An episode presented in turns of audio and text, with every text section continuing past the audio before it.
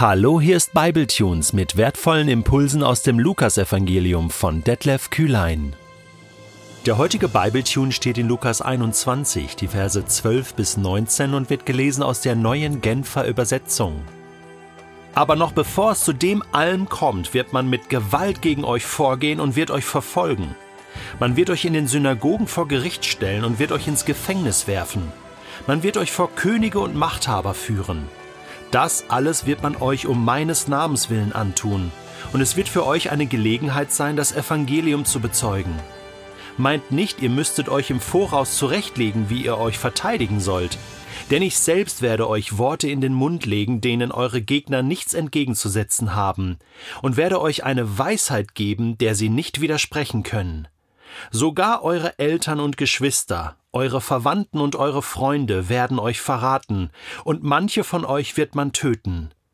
Um meines Namens willen werdet ihr von allen Menschen gehasst werden, und doch soll kein Haar von eurem Kopf verloren gehen. Seid standhaft, dann werdet ihr das Leben gewinnen. Ich frage mich gerade, inwiefern betrifft mich dieser Bibeltext? Hab ich schon Verfolgung erlebt, weil ich an Jesus glaube? Habe ich schon Gewalt erlebt, weil ich an Jesus glaube? Nein, habe ich nicht. Ich lebe in Deutschland, mitten in Europa, und da passiert so etwas nicht. In anderen Ländern schon. Wir kommen gleich dazu.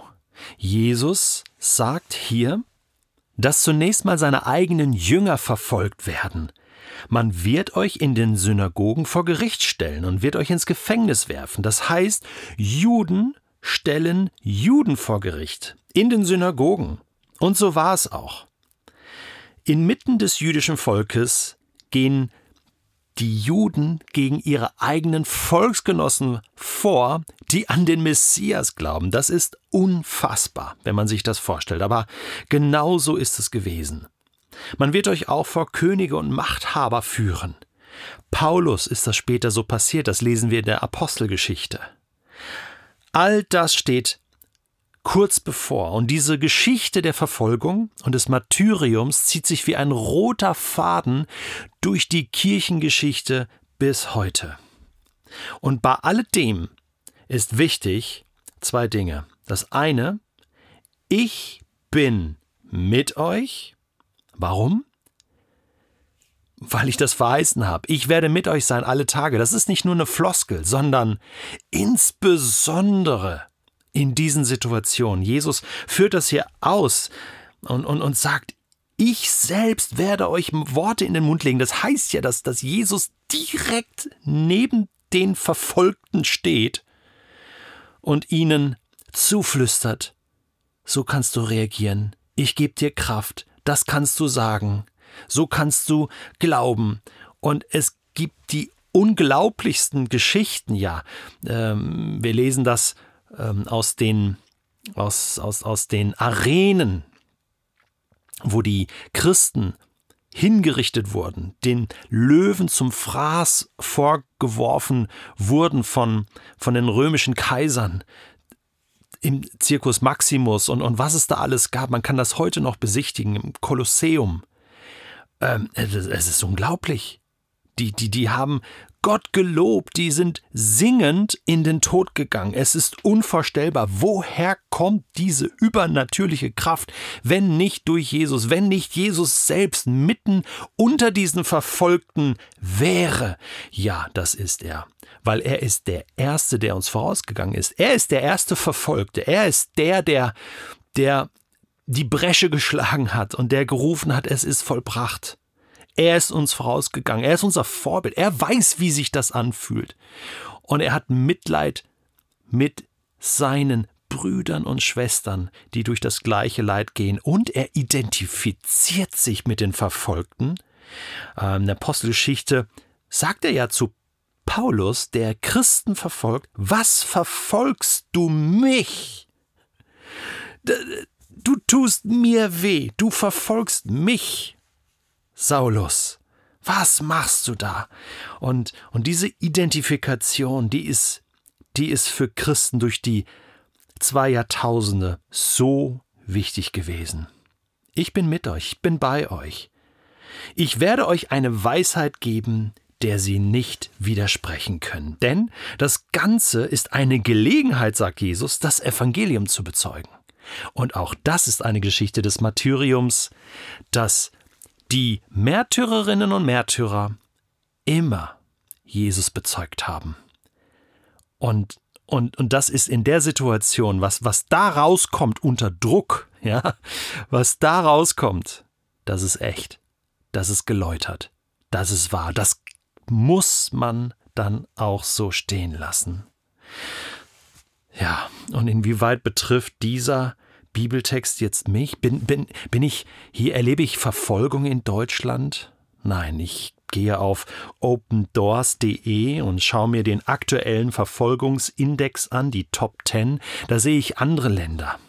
Da sehe ich auf Platz 1 immer noch, seit Jahren schon, Nordkorea.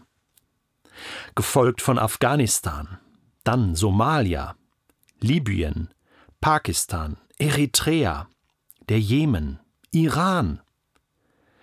Wir haben einen persischen Sprecher, der den persischen Podcast für Bibletunes aufbaut, der da Geschichten erzählen kann, der im Gefängnis war in Teheran und flüchten musste. Und jetzt wird er unser Farsi-Sprecher werden. Nigeria ist dabei, Indien auf Platz 10. So ein tolles Reiseland. Was viele nicht wissen, auf Platz 15 Malediven. Ja, da ist es, glaube ich, da ist es verboten, eine Bibel äh, dabei zu haben. Und da, da, da ist Verfolgung. Als europäisches Land unter den Top 50 auf Platz 25 die Türkei. Sonst kein europäisches Land, aber die Türkei gehört mit dazu. Christenverfolgung. Äh, Platz 37 hat mich sehr gewundert. Mexiko. Was ist denn da los? Keine Ahnung. Aber hier in Deutschland, was können wir tun? Hey, wir können für unsere Brüder und Schwestern beten in den anderen Ländern. Du kannst mal auf diese Seite gehen, opendoors.de, und, und da hast du äh, Gebetspläne, da kannst du für Regionen beten, für Christen in, in bestimmten Städten, in, in, in Syrien, in palästinensischen Gebieten, in Jordanien, in keine Ahnung, welches Land dir auf dem Herzen liegt. Bete dafür. Das ist zumindest das, dass wir im Schulterschluss als weltweite Kirche von Jesus zusammenstehen und beten füreinander. Seid standhaft. Ja, ich kann noch für Standhaftigkeit beten. Und ich kann selbst auch da meinen Stand einnehmen in der unsichtbaren Welt und Jesus proklamieren. Denn Gebet verändert die Welt. Gebet bewegt den Arm Gottes. Und ich kann mich informieren und ich kann investieren. Und in Deutschland, ja, was kann ich da tun? Da erleben wir einen zunehmenden Rassismus, einen zunehmenden Antisemitismus. Jeder Vierte in Deutschland hat antisemitische Gedanken oder Einstellungen. Das heißt nicht, dass er gleich ein Antisemit ist, aber das wird wieder gesellschaftsfähig. Und da kann ich doch aufstehen und kann doch für das jüdische Volk eintreten.